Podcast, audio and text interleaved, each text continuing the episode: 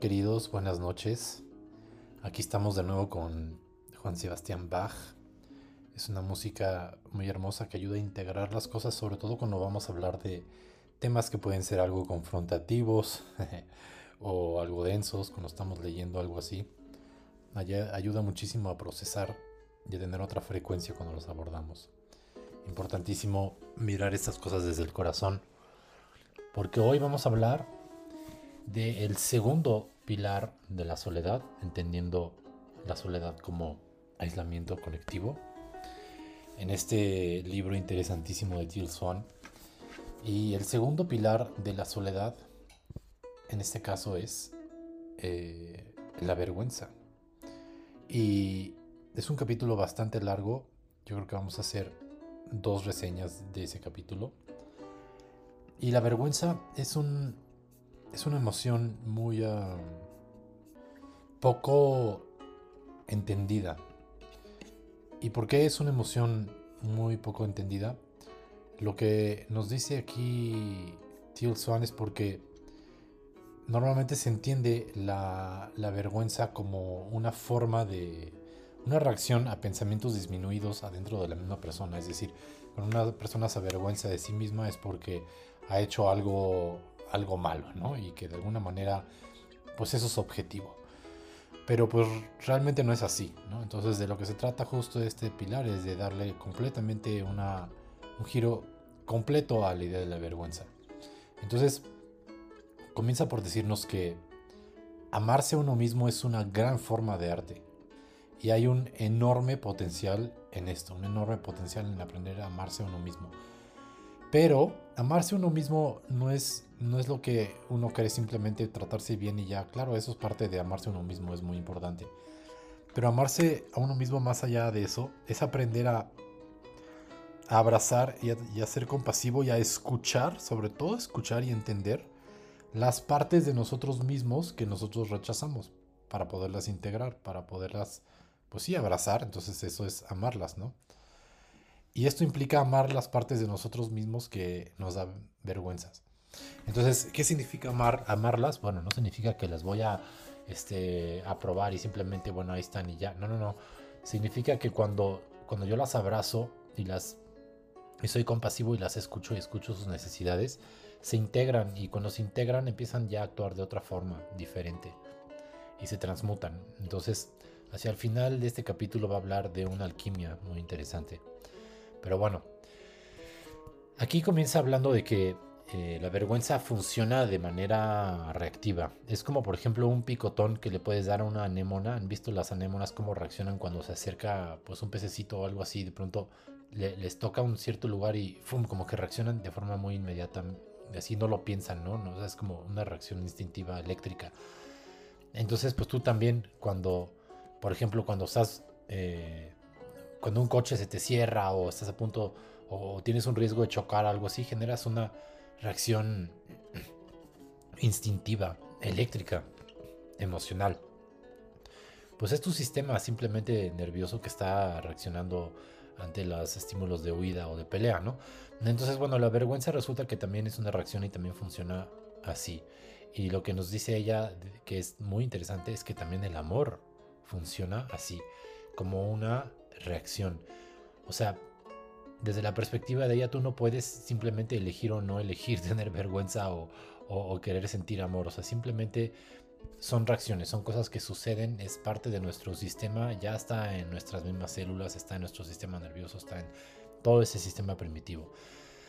Por ejemplo, cuando ves algo que te da mucha ternura, un animalito o algo así, tienes una reacción cuando ves algo amenazante, también tienes una reacción. En el primer caso, pues tiendes a querer abrazarlo o algo, pero cuando sientes algo amenazante, pues lo rechazas, ¿no? Entonces la vergüenza también es ese empuje, también es ese rechazo, pero es empujarte a ti mismo de ti mismo, separarte a ti de ti. Y ese es el mecanismo de la fragmentación y de la supresión. Entonces la, la vergüenza está funcionando de esa manera, es un es, una, es, empujar a algo, pero no es empujar algo de afuera que viene a atacarte y tú lo empujas. Es empujar una parte de ti hacia afuera de ti. Entonces sientes vergüenza. Se siente en el pecho, se siente en el cuerpo, el pecho duele, puede haber rubor, etcétera, reacciones así físicas. Entonces nosotros operamos por medio de la percepción y el mundo de alguna manera nos imprime con experiencias y reacciones instintivas. Cada experiencia es una firma, por ejemplo, es diferente que a ti te dé un beso, no sé, tu mejor amiga tu mejor amigo, a que te dé un beso a alguien con quien tienes así una super atracción, un crush, ¿no? Entonces, obviamente, las sensaciones son, son distintas, ¿no? Entonces, si te imaginas, por ejemplo, con los ojos cerrados, que te comes un limón y, comienzas a, imaginar que exactamente lo que se siente comerte un limón así completo, pues lo vas a sentir, vas a sentir la, la, reacción así fuerte de, limón ¿no? en, tu, en tu boca y así. Entonces es lo mismo, cuando eres niño recibes estas firmas según la conexión que tuviste con otras personas. Entonces, lo que acaba pasando es que reaccionas instintivamente al trato de los demás. Esto no lo puedes elegir tú, reaccionas instintivamente al trato de los demás. Tenemos un instinto. Y eso es bien importante porque muchas veces en las comunidades de espirituales y todo eso, pues queremos como, como de alguna forma este, negar el instinto y decir, bueno, tú todo lo decides desde tu espíritu y no sé qué. Bueno, pues tienes un instinto. Entonces reaccionas instintivamente al trato de los demás. El aislamiento es la amenaza más fuerte que hay a la supervivencia humana y por lo tanto es la falta de conexión. La falta puede ser eh, el que alguien se ponga, por ejemplo, frío o distante contigo, puede ser el abandono, puede ser el trauma, puede ser el abuso, lo que sea, ignorarte, o la falta de aprobación, por ejemplo, ¿no? Etcétera. Hay muchas formas de que puedas sentir esa, esa falta de conexión. Y la vergüenza es la reacción de ser empujado por otros. Es ese estímulo traumático de perder el amor de alguien. Y entonces cuando eso sucede y cuando esto se introyecta, empiezas tú también a empujarte a ti mismo en esos aspectos que los demás empujaron. ¿Sí? Entonces, fíjense, nos dice ella, en una edad, en una cierta edad pequeña, reaccionabas instintivamente, incluso desde el útero, y hay veces que desde ahí comienza el asunto, ¿no? Pero bueno, se vuelve una huella y un fundamento de construcción cuando nos miraban, por ejemplo, con rechazo y crítica y no atendían nuestras necesidades. Y entonces aprendimos que el mundo es peligroso y no podemos confiar en él. Entonces imagínate, pues quizás de niño o de niña, pues no sentiste que no, de alguna manera, ese rechazo llegaba cuando no atendían esas necesidades tuyas y entonces pues te quedaste con la idea de que, de que pues no se van a atender tus necesidades, ¿no? Ni, ni de adulto ni nada. Entonces el mundo es peligroso y no puedes tener confianza. Pues por supuesto, si nadie, si no atienden tus necesidades, pues no puedes tener confianza. La confianza se basa en, este, saber que la otra persona tiene tu mejor interés en su corazón, Entonces, por ejemplo, si alguien te dice que siempre te enojas y que siempre eres bien enojona, bien enojón, y, entonces pues tú te empiezas a mirar como, como alguien así, ¿no? Con enojo. Si te dicen, por ejemplo, que eres súper hermosa, pues así te vas a ver a ti misma pero no cuestionas el reflejo o lo acertado que es ese espejo. Entonces, dice ella que los demás son un espejo, pero no, necesariamente están reflejándonos de manera acertada. Entonces nos tragamos el espejo. Y nuestro autoconcepto viene de ese espejo de los demás. Entonces, em, por ejemplo, una mujer se embaraza, tiene un hijo y no quiere tener un hijo. Vamos a suponer que no lo, no no lo quería, pero de todas formas lo tuvo y, este, y en realidad quiere ser libre, no quiere tener ningún compromiso de ningún tipo, ninguna obligación. Y entonces el niño va a crear la idea en sí mismo de que pues no es importante, no es querido y no es validado. Y, nunca se cuestiona la validez de ese espejo que es su madre, ¿no? Entonces se va a acabar adaptando a eso, va a generar pues, un sistema psíquico de adaptación, ¿no? En realidad, este, pues no significa que el niño no es, no es válido ni importante, pero pues así le hizo creer su madre en esa situación, ¿no? Cosas como la invisibilidad, la timidez, la falta de motivación, son diferentes formas de esto de la vergüenza, la mortificación, ¿no? Son formas secundarias de la vergüenza.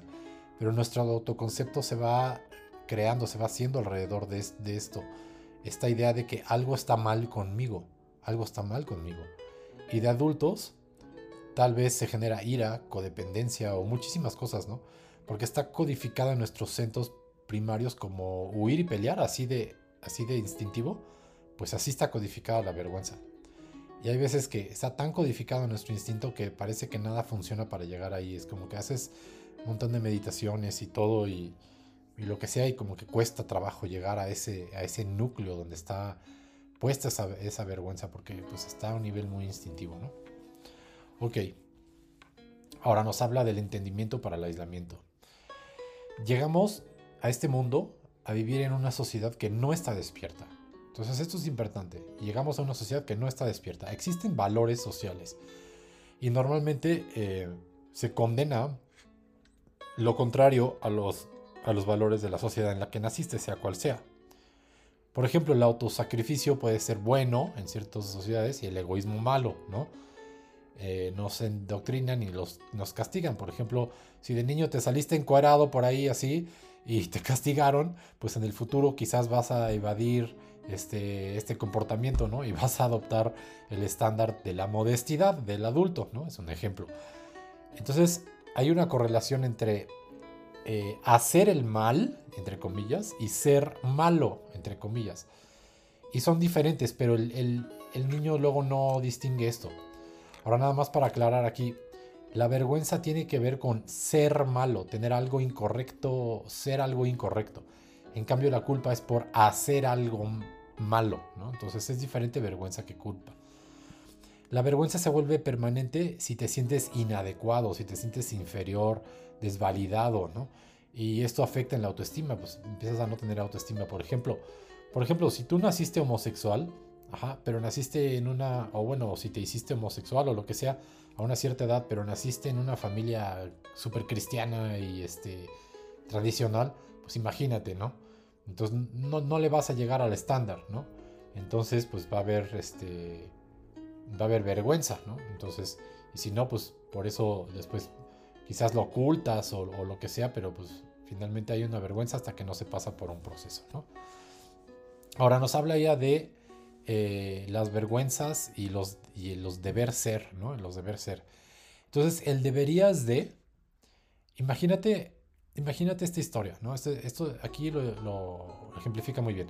Imagínate la historia de un hombre que está en una carretera y de pronto hay un camión enfrente y el camión enfrente trae una escalera. ¿Ok? Una escalera. Y la escalera se cae. Entonces el hombre para el carro y este, así en la, la mitad de la carretera y va y ayuda a mover la escalera, ¿no? Entonces, diferentes personas observan esa situación desde diferentes perspectivas, ¿no? Entonces quizás quizás, por ejemplo, eh, eh, está por ahí un, carro, ¿no? Que casi choca, pues entonces empieza a mentar madres porque, pues porque este señor está ahí en la carretera, ¿no? Quizás de pronto este, se paró por ahí un reportero y dijo, wow, este hombre es un, es un héroe, ¿no? Pero quizás el hombre venía en un carro con su, con su mujer y, sus hijos y la mujer está vuelta loca diciendo que es completamente irresponsable en su, en su, en su actitud, en lo que hizo, ¿no? En sus acciones porque pues obviamente ella lo que quiere es tener un marido vivo, ¿no? Entonces, según la percepción y las necesidades es como vas a es vas a percibir e interpretar ese acto, ¿no? Es, es en respuesta a las necesidades. Entonces, ese deberías es en respuesta a las necesidades de los demás. Y así, y así vives y vas generando tus creencias, tus valores y las reglas. Y estas pueden cambiar en la sociedad según las necesidades. Cuando cambia una necesidad empieza a cambiar todo. Entonces cuando vivimos la vergüenza, eh, es porque hay un deberías que no estás cumpliendo y esto pues viene de una necesidad según la perspectiva y entonces no son absolutos. Es lo que hay que entender de la vergüenza, que todo responde a perspectivas que nos hicieron creer. Entonces cuando sentimos eh, vergüenza normalmente es una reacción defensiva, nos volvemos acusantes y agresivos con los demás, ¿no? Entonces, por ejemplo, los demás están mal para que tú estés bien y sientes enojo.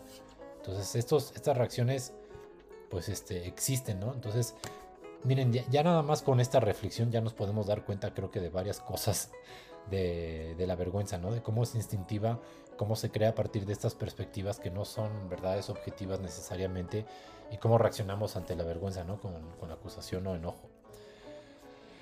Ahora también eh, habla ella de aquí del narcisismo en la relación con la vergüenza y nos dice que, muchas veces la persona que siente mucha vergüenza se vuelve narcisista pero hay que entender, aquí se tiene que desmitificar por completo el narcisismo porque de, alguna manera, de manera este, eh, colectiva, se cree que el narcisismo es amor propio o es un exceso de amor propio. Eso no es correcto.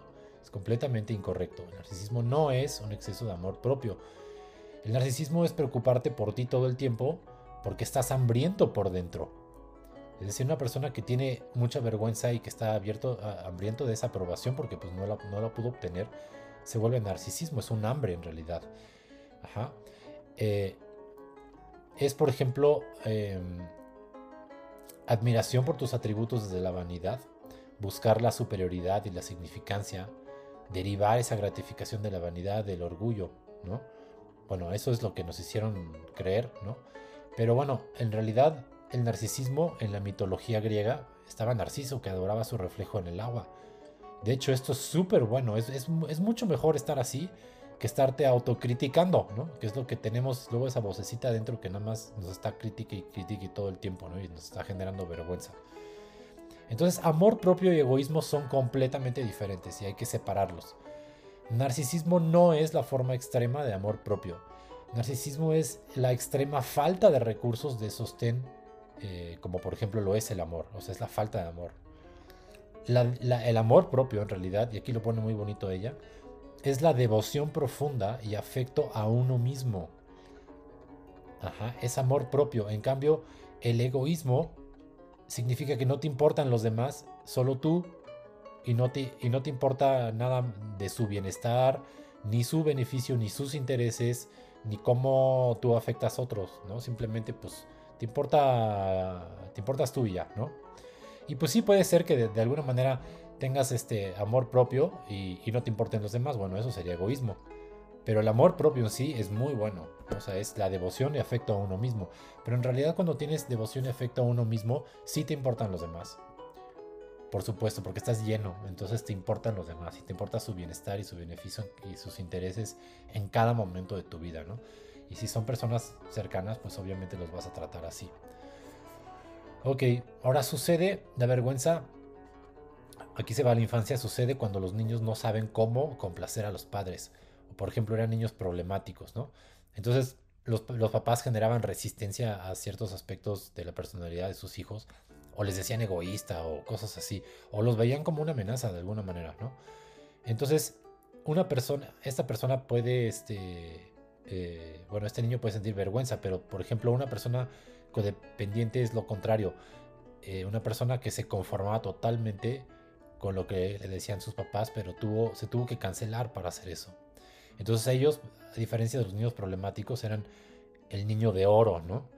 Y estos, pues el problema es que tienden, tienen que manipular para obtener sus necesidades y todo se vuelve transaccional y, y lo que dan, lo que entregan a los demás y, se y sacrifican es para obtener, ¿no? Entonces, pues hay que entender estos dos mecanismos, ¿no? unos, unos se vuelven con una personalidad y los otros se vuelven con otra, pero finalmente es lo mismo, hay partes que no estaban aprobadas, ¿no? A veces hay una relación hostil con los padres y no se puede crear una relación de conexión. Y de adultos pues se vuelven así igual, o sea, hostiles porque pues creen que así es el mundo, crecieron con ese paradigma sin conexión y con manipulación y pierden esperanza y sienten esa falta de valor y ahí está la vergüenza, el enojo, la falta de confianza, la dependencia, todo eso se une no pueden obtener amor y sienten que y necesitan manipular para obtener esto, ¿no? Porque es que no es una cosa consciente, las personas todos los seres humanos cuando llegamos a manipular es porque no podemos obtener nuestras necesidades de manera directa. Entonces es bien importante entender que las necesidades no son negociables, las necesidades sí o sí se tienen que obtener, los intereses son negociables, los deseos se pueden este, ir por un lado o por otro, pero las necesidades no se pueden negociar. Entonces para satisfacerla o la pides directamente o manipulas o chantajeas para ello. Entonces es bien importante entender así funciona el ser humano y así funcionamos. Necesitamos empezar a reconocer estas necesidades nuestras para no caer en esos comportamientos. Entonces, por ejemplo, muchas personas famosas son famosas y, obtienen esa fama porque están buscando valor propio. Ajá. Entonces, por eso pasa estas historias así loquísimas donde, por ejemplo, muchos actores no pueden obtener muchos actores este, famosos no pueden obtener buenas relaciones, ¿no?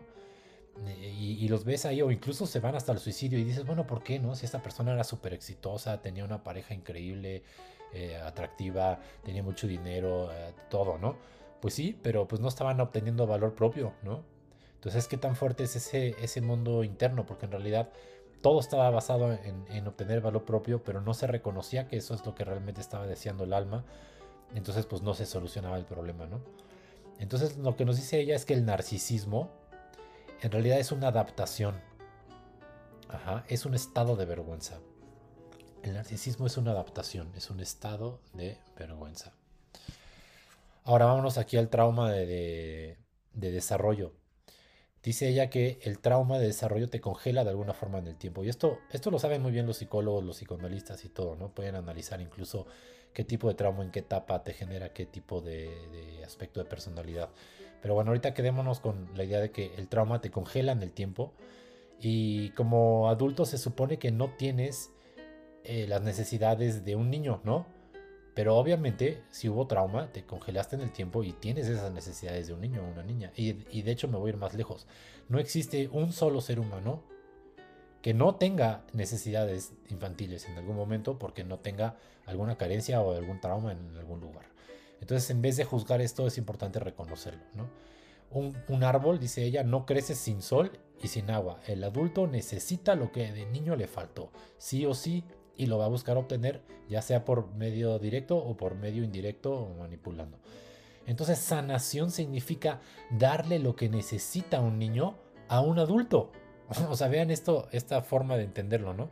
Sanación significa darle lo que necesita un niño, dárselo a un adulto, al adulto que está necesitando ese aspecto. entonces dice ella que, por ejemplo, quizás en el futuro vaya a haber centros, ¿no?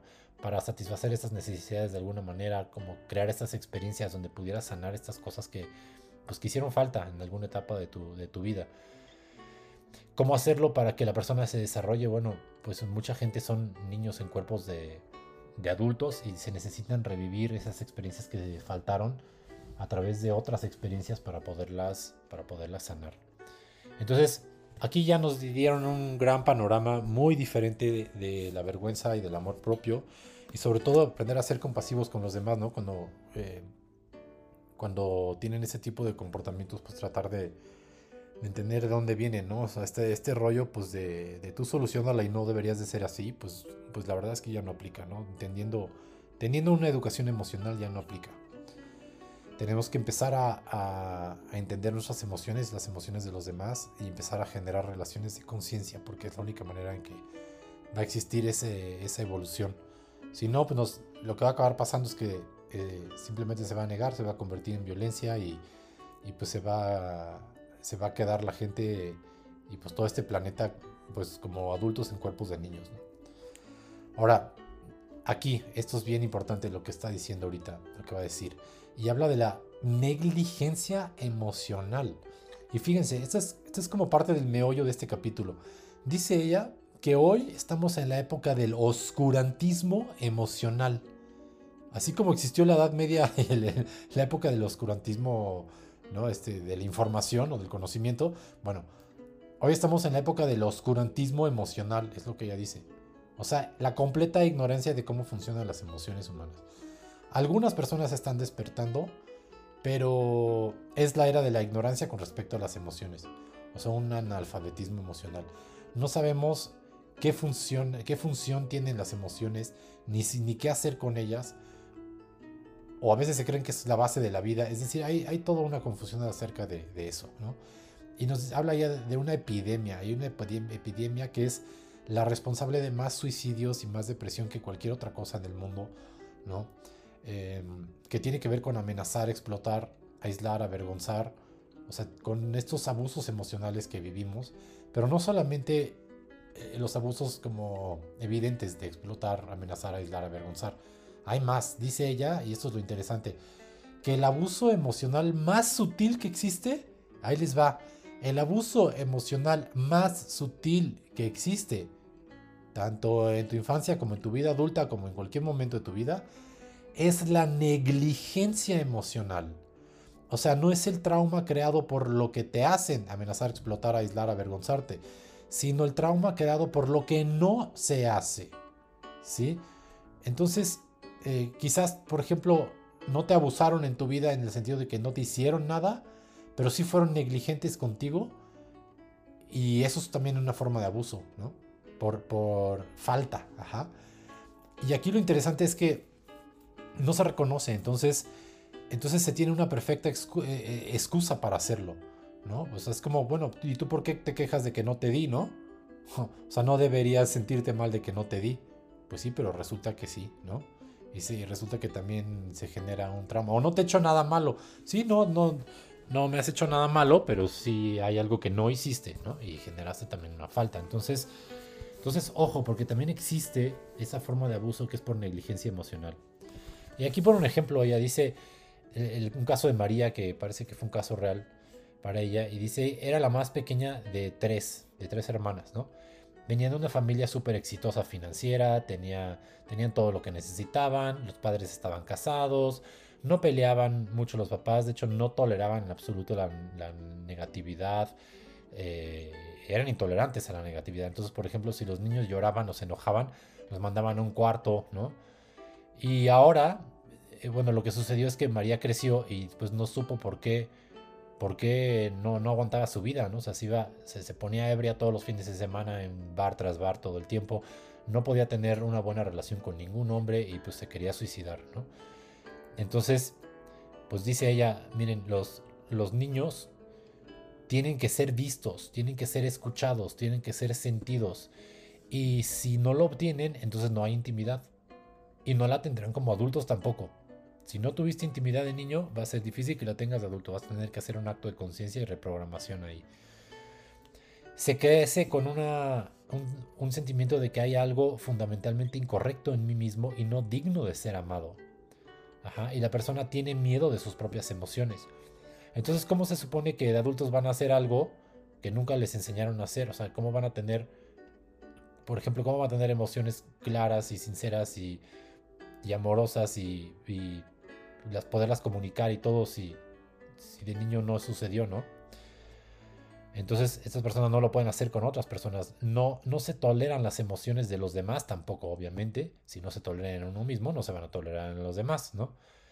Y entonces se aísla a la persona cada vez más, cada vez que se sienten estas emociones. Esto es vergüenza. Entonces, en el caso de María, ella se sentía totalmente aislada. Y era bien raro porque pues la gente la veía sociable, ¿no? Pero pues ella se aislaba porque no expresaba esas emociones de vergüenza. Se las guardaba, que es lo que todos hacemos cuando nos sentimos vergüenza. La vergüenza es un sentimiento que no tiene aprobación en, este, en esta sociedad, entonces no se puede comunicar normalmente. Entonces ella se empezó a preguntar, pues, cuál es el punto de estar viva, ¿no? Y pues se quería suicidar y de hecho, ¿qué creen? Lo hizo. Lo hizo. María se suicidó. Y para todos fue un shock porque nadie entendió por qué lo hizo si ella se veía tan bien, ¿no? Entonces, algunas personas no tienen el caso como de María, otras personas pues, simplemente no muestran la vergüenza, la ocultan, que eso es lo, más común que, hacemos los seres humanos. Otras personas van de psicólogo a psicólogo como para ver qué es lo que tienen de malo, ¿no? ¿Por qué estoy roto y, cómo me puedo arreglar, ¿no?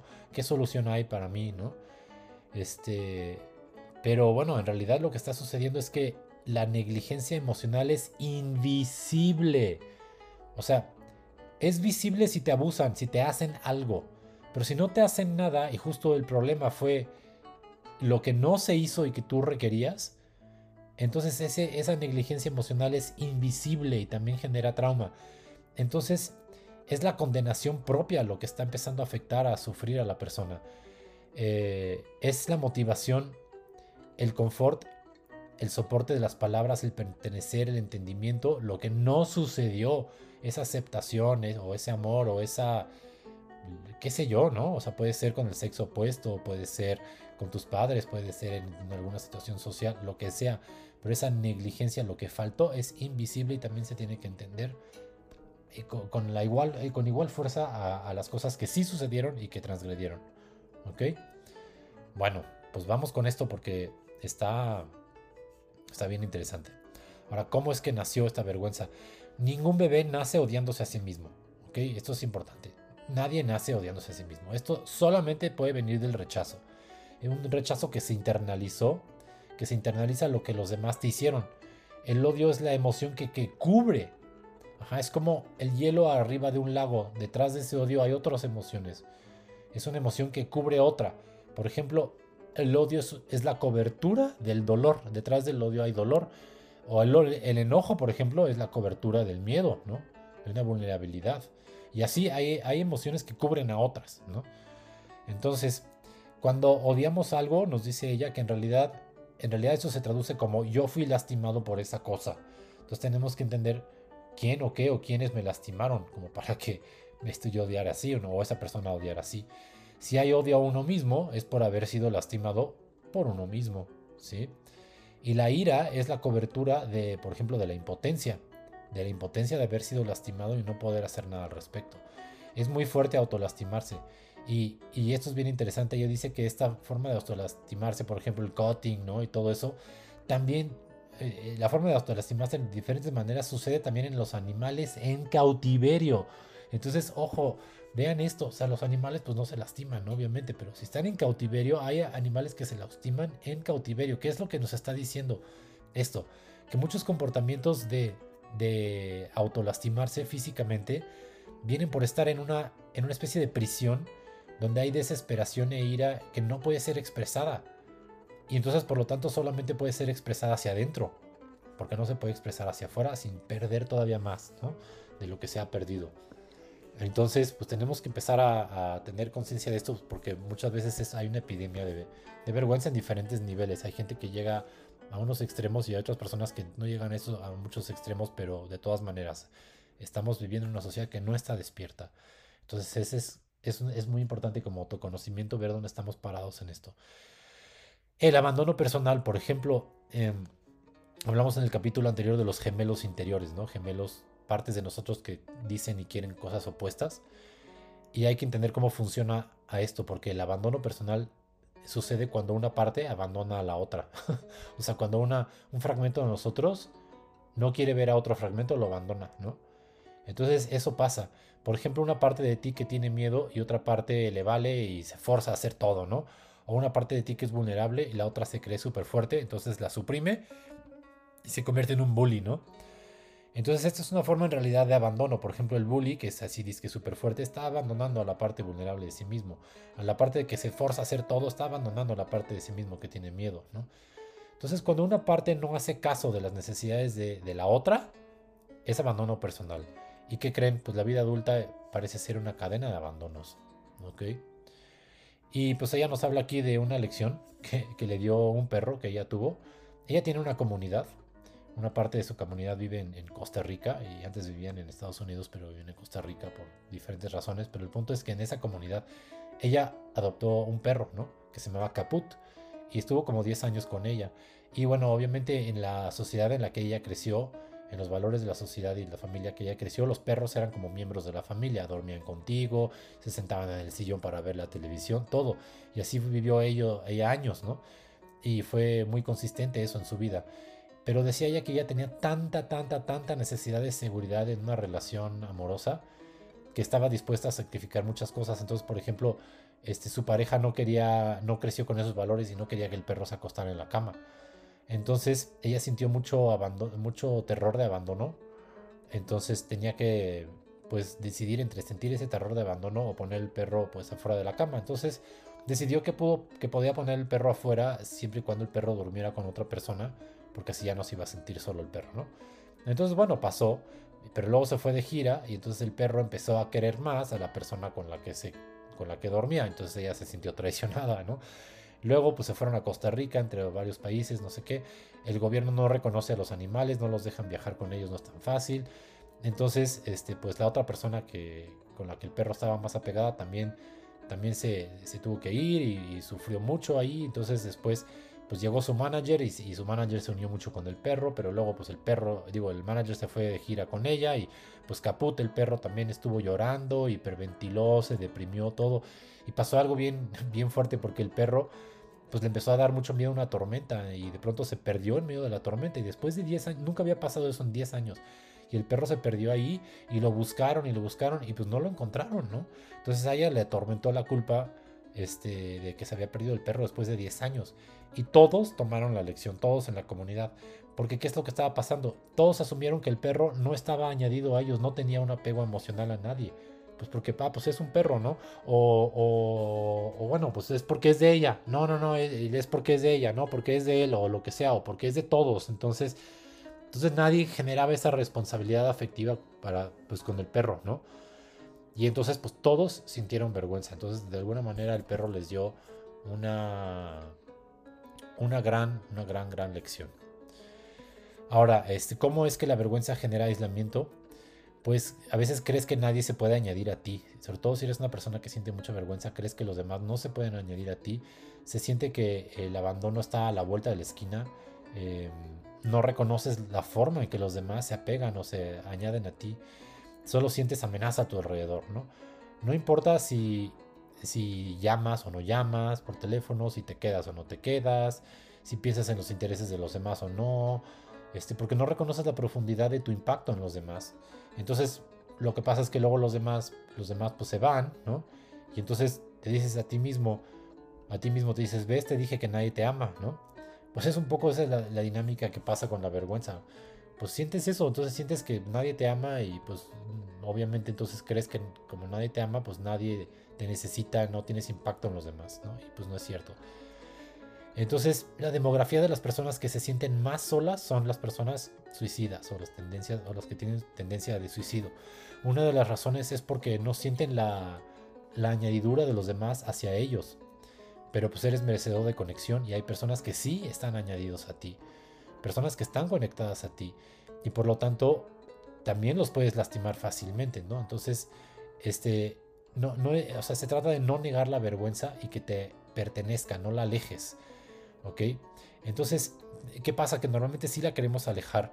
Eh, queremos tomarla desde un lugar de herida y la proyectas hacia los demás. Por ejemplo, una madre siente vergüenza cuando su hijo expresa algo contra ella, ¿no? Entonces ya la mamá dice, ay, soy una mala madre y cree que es mala madre y todo eso. Entonces, mejor cree que el niño tiene un problema. Y entonces, no, el niño está mal y hay que mandarlo con el psicólogo y todo ese rollo, ¿no?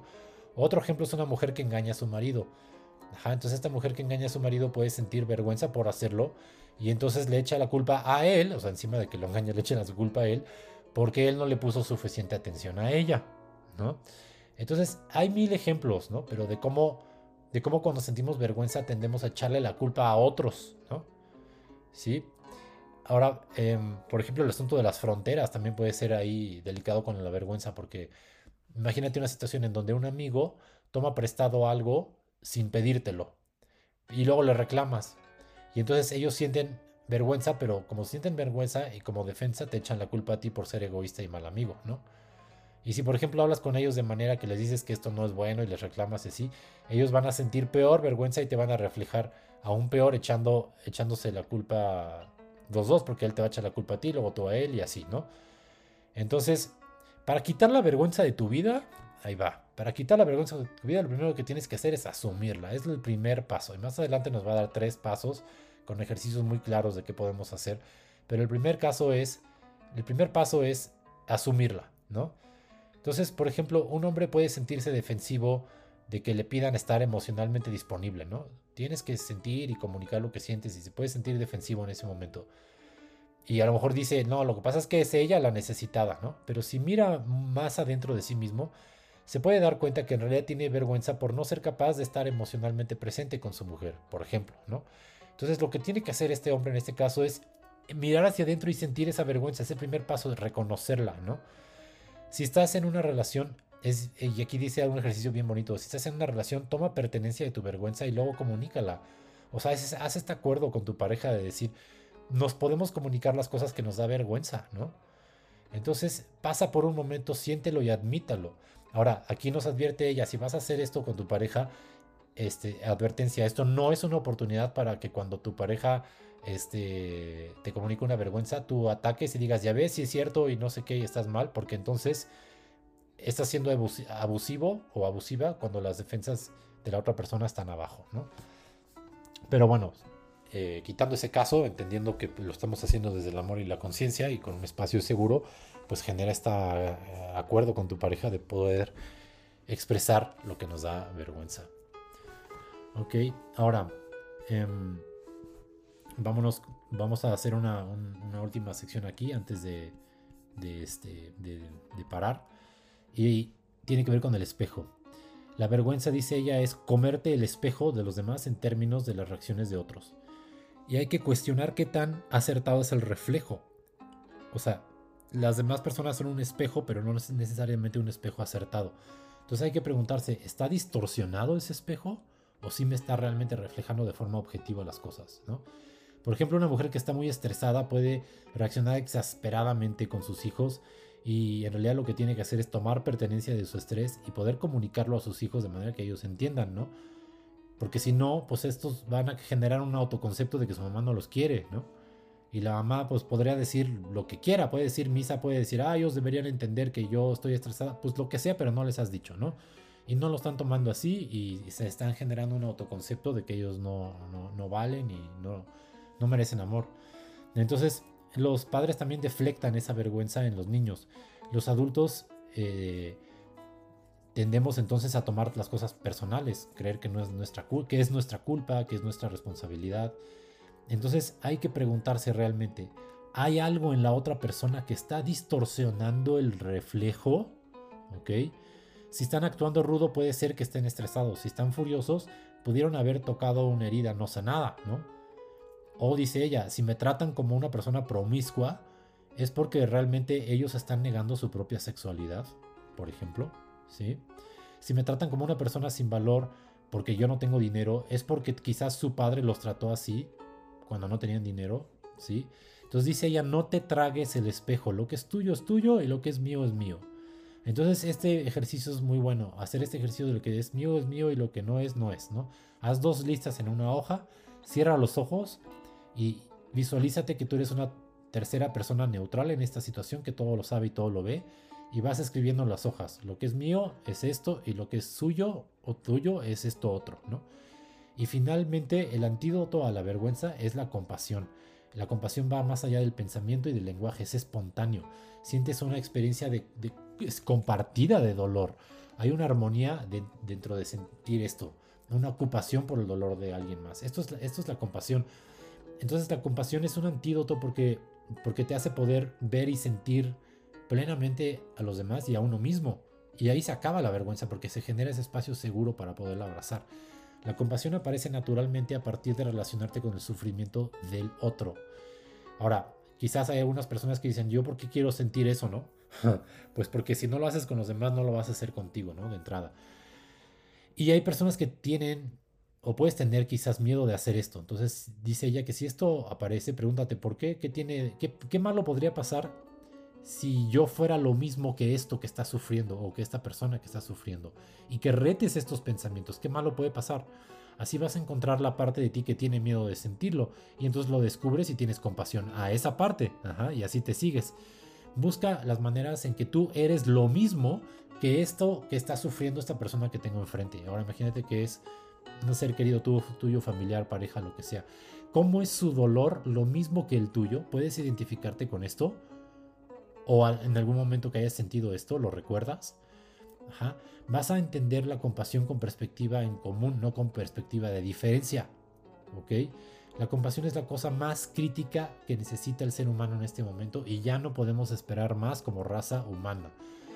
Empezando todo eso, la compasión es lo más importante que tenemos, lo más crítico, empezando por la compasión por las partes fragmentadas adentro de uno mismo. Entonces, bueno, por ahora voy a dejar ahí el audio de la reseña porque es bastante.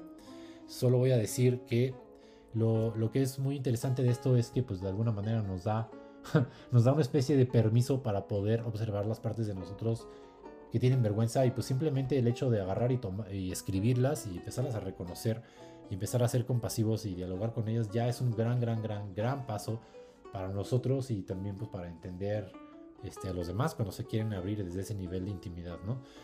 Y pues también entender que la espiritualidad eh, no es nada más meditar y estar en el momento presente, no es nada más ver geometrías o lo que sea. La espiritualidad tiene mucho que ver con poder entrar en estos lugares poderlos abrazar, ¿ok? Tenemos que entender que la espiritualidad también, también implica entrar en la incomodidad, porque eso es lo que cuando se soluciona es lo que va a sostener esa alta frecuencia que estamos buscando. Y pues bueno, voy a dejar el audio ahí por el momento. Nos vemos en el siguiente audio para terminar este siguiente capítulo. Entonces escucho sus reflexiones, siempre me pueden escribir ahí en los, en los grupos de WhatsApp o de Telegram. Entonces es muy interesante sus aportaciones. Y pues les mando un gran abrazo y los quiero.